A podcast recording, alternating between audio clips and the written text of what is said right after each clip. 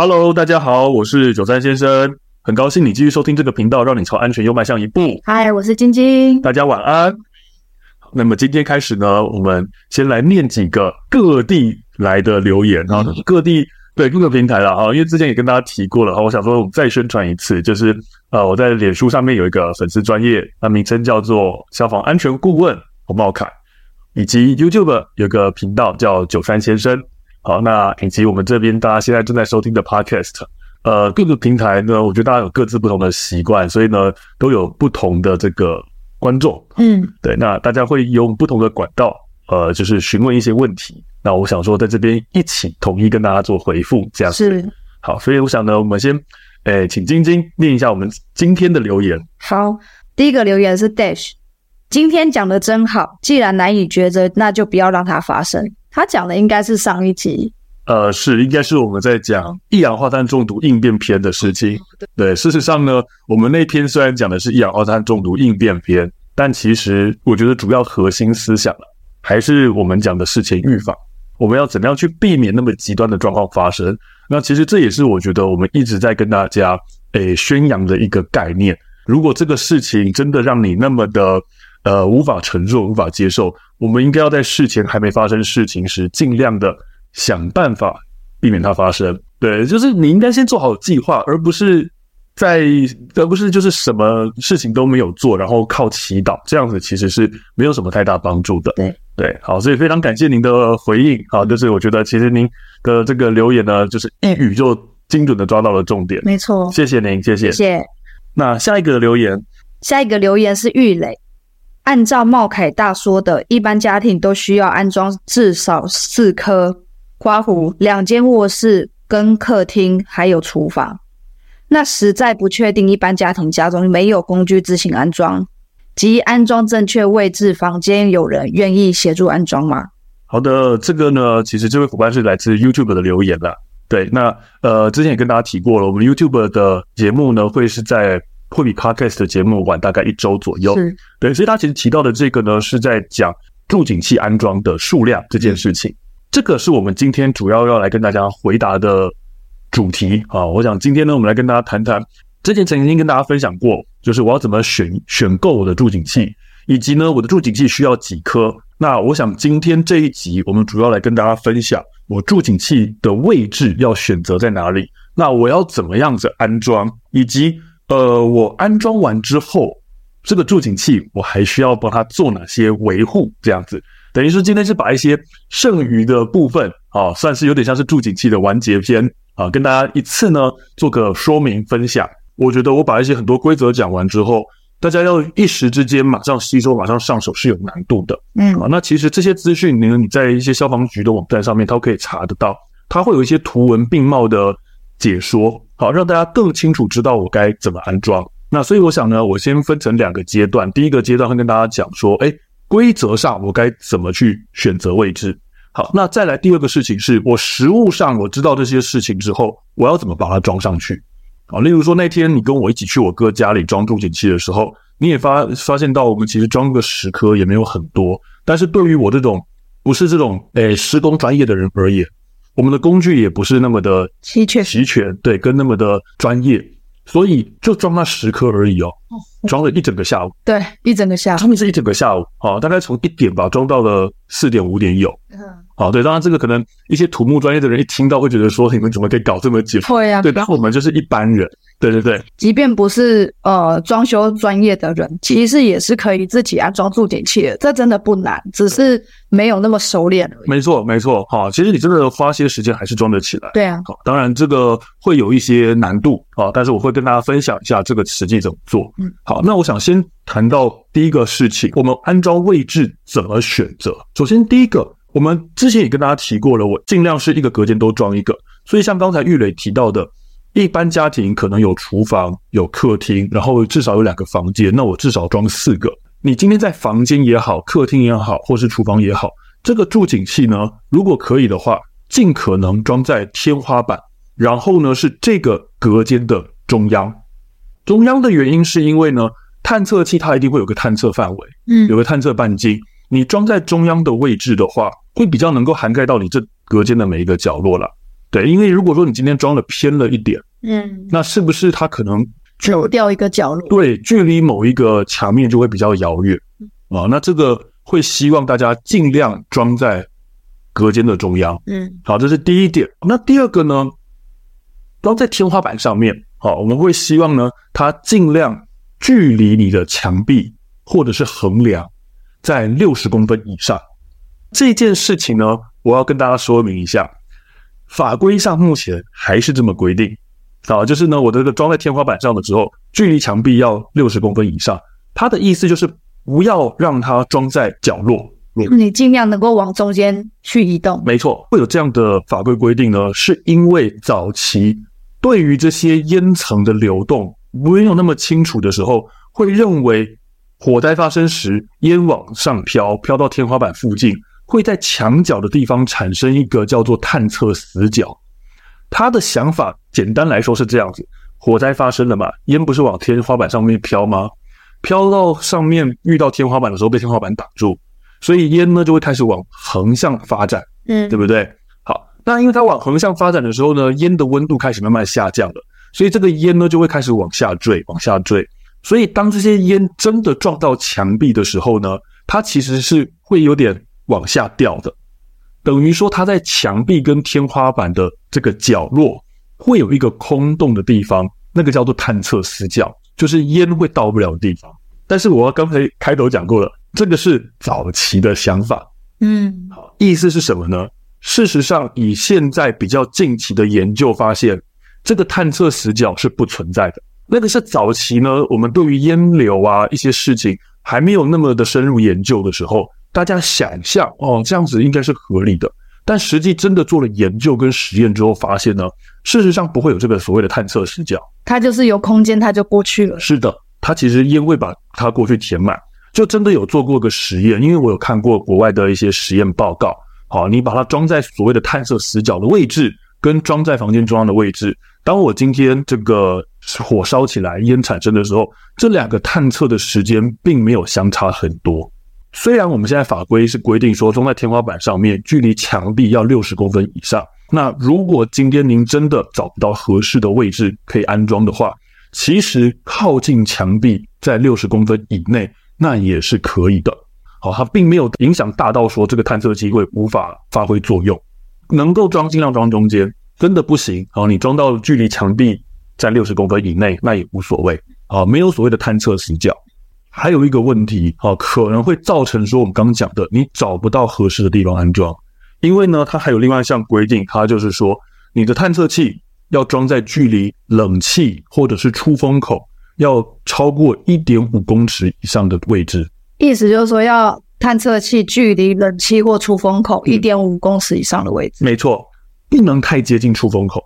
我觉得这个很好理解，嗯，对不对？不管你感热还是真烟，没错。有冷气风在吹，就是会影响。对，那最后一件事情呢，就是我们有时候呢，天花板没办法装，或者是你不想装天花板上，其实把它装在墙壁上也是可以的，侧挂在墙壁上，挂在墙壁上会有一个规定，你挂在墙壁上的时候，距离天花板要在十五公分以上。这就很难理解。怎么说很难理解呢？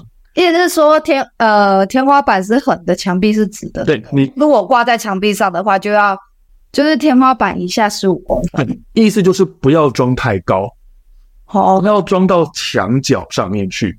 当然，这个我刚刚前面跟大家解释过了，那个是早期探测死角的想法。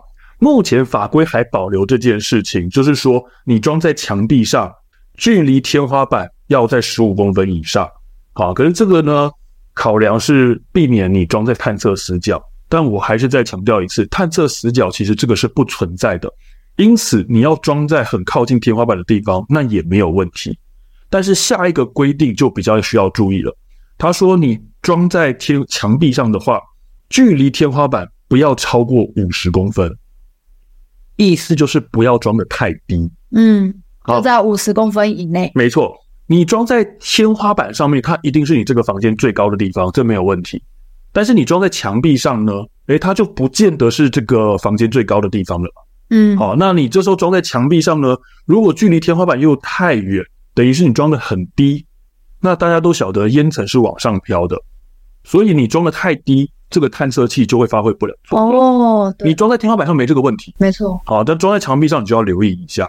呃，我觉得简单跟大家说明一下，我觉得，好，我们撇开探测死角的事情不谈，因为我刚才跟大家讲的那些都还是目前法规的规定，我还是一次全部让大家明白知道。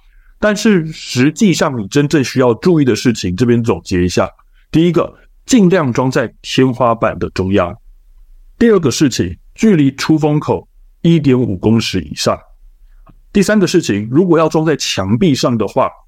不要装距离天花板超过五十公分，基本上你留意这三件事情就可以了。探测死角那个只是一个规定，让大家晓得而已。实际上，实物上探测死角是你不需要去担心的事情。所以呢，讲真的啦，你要注意的事情大概就这三件，位置的选项大概就这三个事情，没有太复杂。最后一个要跟大家提醒啊，这个不是安装位置的事情了，而是数量上的问题了。诶，我们现在有些。住家可能会用开开放式厨房，嗯，不是很常见嘛？开放式厨房很大的那个个空间嘛，通常这样子很大的空间中间可能会有一个横梁在你的天花板上面。那如果你这个横梁的厚度如果超过六十公分的话，各位你必须要把这个横梁的左右两边当成是两个不同的房间。哦，等于说你横梁的左边要装一颗，横梁的右边也得装一颗，这样子。是的。即使它中间没有墙壁也是一样，因为它的概念想法就是我烟层是从上方开始累积。如果你的横梁太厚，它会认为你的烟要飘到横梁的另外一侧去比较困难。所以假设你今天只在横梁的某一侧装探测器，那万一另一侧发生火警，他会觉得这个烟呐要让探测器探测到会花很久的时间。因此，如果你今天这个横梁是超过六十公分的厚度，那你左右两边都必须要装一颗哦，所以就已经不是单纯的一个居室装。是的，是的，对。所以假设您家里有比较大的这种空间，那你可能还是要留意一下，嗯，那个大空间可能哦不是装一颗就能够了事的。所以我想这是跟大家特别提醒一下，我们助警器安装的位置选项。以前呢，在跟民众谈这些事情的时候呢，我们发助警器给人家，那大家也会问说，哎，我这个到底要怎么装？如果哦，你像我们一样啊，就是我们可以自己去准备一些工具来安装。嗯、那我也跟大家说一下，我们当时准备了哪些工具哦，真的很多啊、哦。首先呢，梯子也是需要的。对啊，梯子也对，梯子一定需要。你都已经一百九十几公分了，还是要梯子？哦，对对对对，没错没错哦，因为你就算有一百九十几公分，像我一样好了，你要施工要施力啊。嗯，比如说你手碰得到天花板就行啊。没错。那再来呢，我们可能需要个电钻。嗯，然后需要个电钻把这个。墙壁或天花板钻个孔，嗯，钻完孔之后呢，我们需要一个东西叫做壁虎。然后壁虎，对对对，这就有胶的，对对对，没错，就是有些人可能诶没有做过这种东西，可能不知道什么叫做壁虎。但去五金行问就有。是的，是的，是的，那种东西俗称我们叫做它壁虎，在墙壁或天花板钻孔之后，要把壁虎。塞进去，塞进去那个洞，塞进去那个洞里面啊，所以这个时候呢，有可能你还会需要用到一颗榔头哦，对，锤，对，把那个壁虎锤进那个洞里面。嗯，那接下来呢，就是要用你的螺丝起子把螺丝钉钻进刚才那个有塞着壁虎的孔洞里面。嗯，好，那这样子螺丝钉才会稳固在上面。是，所以其实我们这样简单看一看的话，你发现我们要准备的工具呢，有梯子啊，有电钻啊，有螺丝起子，有壁虎，有壁虎。然后还有一颗榔头，那螺丝钉基本上呢，你买了助警器它里面应该要有附才对。是我们当时安装的时候就准备了这些东西。我晓得，其实我们今天靠声音也没办法教大家怎么装啦。嗯，因此我以前跟大家建议都是说，你买了助警器，你可以去辖区消防队跟他咨询，问他说我到底应该装哪里比较好。嗯，那其实装哪里，我刚刚也跟大家解释过了。等到你选定位置之后。我会建议大家，你可以去找水电行，请水电师傅来帮你装。哦，对对对，就是你拿探测器给他，告诉他你这个就是要装在这个位置，嗯，请他们来帮你施工。其实这是可以的啊。那当然就是付人家一些工钱嘛。等于说你把材料东西都准备好，工具他们会提供，技术他们会提供，你告诉他要装哪里就可以了。哦，简单多了。是，我觉得这个可能是对于大家呃比较实物上可能可以办得到的做法。哎、欸，但是我想讲一件事，因为这次我们去你哥家里装助听器，我还遇到一件事情，就是它的那个天花板都是细酸盖板，是，所以是薄薄那种板子。我相信这个东西在很多房子里面都会有。没错。如果各位您在装助听器的时候遇到天花板也是像我们这样子是细酸盖板的话，有一个小 tip 告诉你们，就是把板子拉下来钻洞，是比较轻松。因为一开始我们不知道的时候，这样子钻就那个板子就一直在浮动。对。对，所以会建议你们，就是如果是矽酸钙板的天花板，那你就把整个板子拿下来装好，装好助警器之后，对，整个装好助警器，你再放再放上去，比较容易。是啦，对对对，这是我们遇到的一个小困难，可很快就解决了。对，因为一开始其实拿到发现的困扰是因为那个西双盖板的装潢，大家有有看过应该就晓得，它没有施力点的。对，你。不管是用榔头敲，还是说你今天要钻孔的时候，它都会被你往上顶。对对对，你靠施力点，反而其实你前面的这个工作就很难进。对呀。所以呢，我想这个是跟大家讲说助警器安装的呃位置选择跟方法。那最后呢，我补充两件很短的事情，很简短的事情。呃，大家如果自己去选购助警器的话呢，我们要选哪一种助警器会比较好？好，那原则上呢，我跟大家讲一个概念，我没有要推荐任何的厂牌，因为呢。每个厂牌他们有各自的一些特色跟特点，这个我也很难全部跟大家说明。但是我会建议大家，原则基本原则，你一定要买十年型的助警器。它的这个包装上面应该会有写，它叫十年型的。会有少于十年的助警器吗？有，但是现在很少见。像我刚开始当消防队的时候，我家里最早最早买的那个助警器呢，就不是十年型的，是啊，它大概只有两到三年的寿命。那那个是比较早期的产物，好，甚至呢，我装上去之后不到两三年，它就开始出现一些异常跟故障。那可能是因为早期的产品比较没那么稳定。那十年型的助警器是因为比较后来的产物，所以它也比较成熟，各方各面呢，稳定性、品质也都会比较好。所以这是为什么我会建议大家买十年型的原因。除了说十年型跟两三年比较，我 CP 值比较高之外，它的品质我觉得也会比较稳定。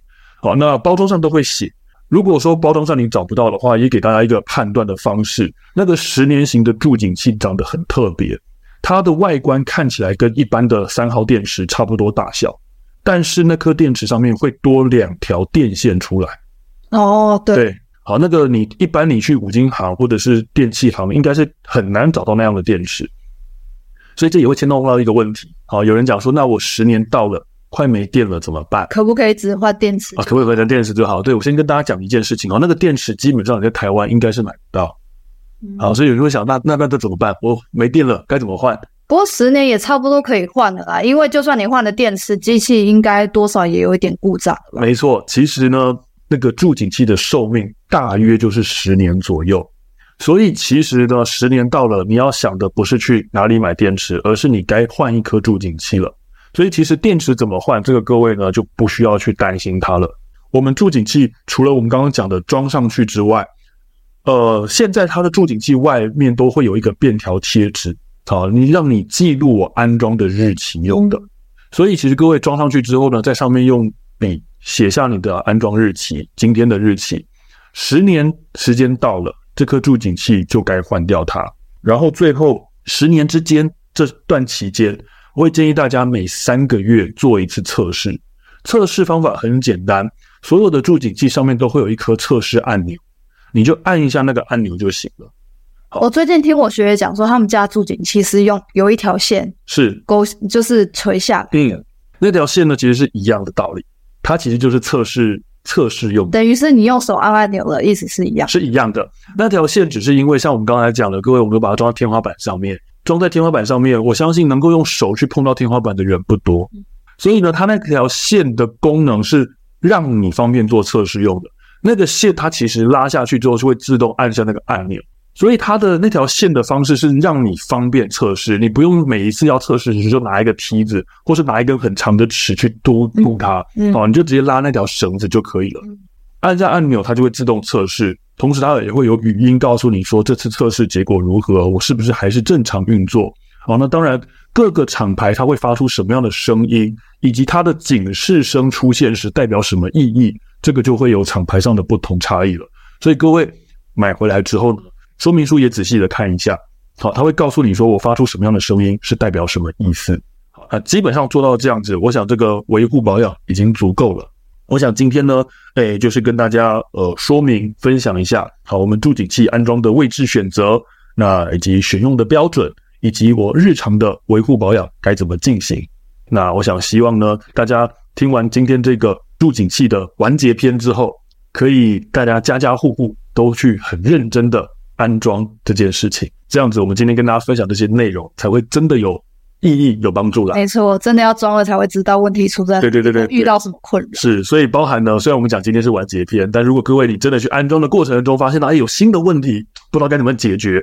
好，那我想，呃，您在拜托，请问我们。对对对，在各个平台上面 给我们留言询问。我们也想要收集各类就是安装助警器的、嗯。我们对会尽可能回答你。就像其实今天我刚刚提到了这位呃伙伴他问的问题，我觉得就非常的实际。嗯，这一定是他有真的在思考我该怎么安装，没错，才会发现到的问题。没错，所以我觉得这是一个非常棒的问题。是对，也包含其实像诶上前几个礼拜，好，我们跟大家分享止血带的事情之后，诶其实呃至少了哈。我就遇到有呃三位三位伙伴啊私讯问我说，我的止血带到底是去哪里买的？哦，棒棒哎！对，我觉得这是一件非常棒的事情。嗯，对，好，所以呢，呃，我想呢，希望今天的分享呢，好，对大家的安全有所帮助。那如果各位呢，呃，有从这一集获得收获的话，请大家给我们五星好评，或者是小额赞助，对我们都是非常大的鼓励。我们也会呃以你的问题当做下一次的主题。那如果各位想要看精华影片版的话呢，请上 YouTube 搜寻九三先生，我们会在一周之后呢，呃，发表新影片。那我想今天就分享到这边喽，下次再见，拜拜。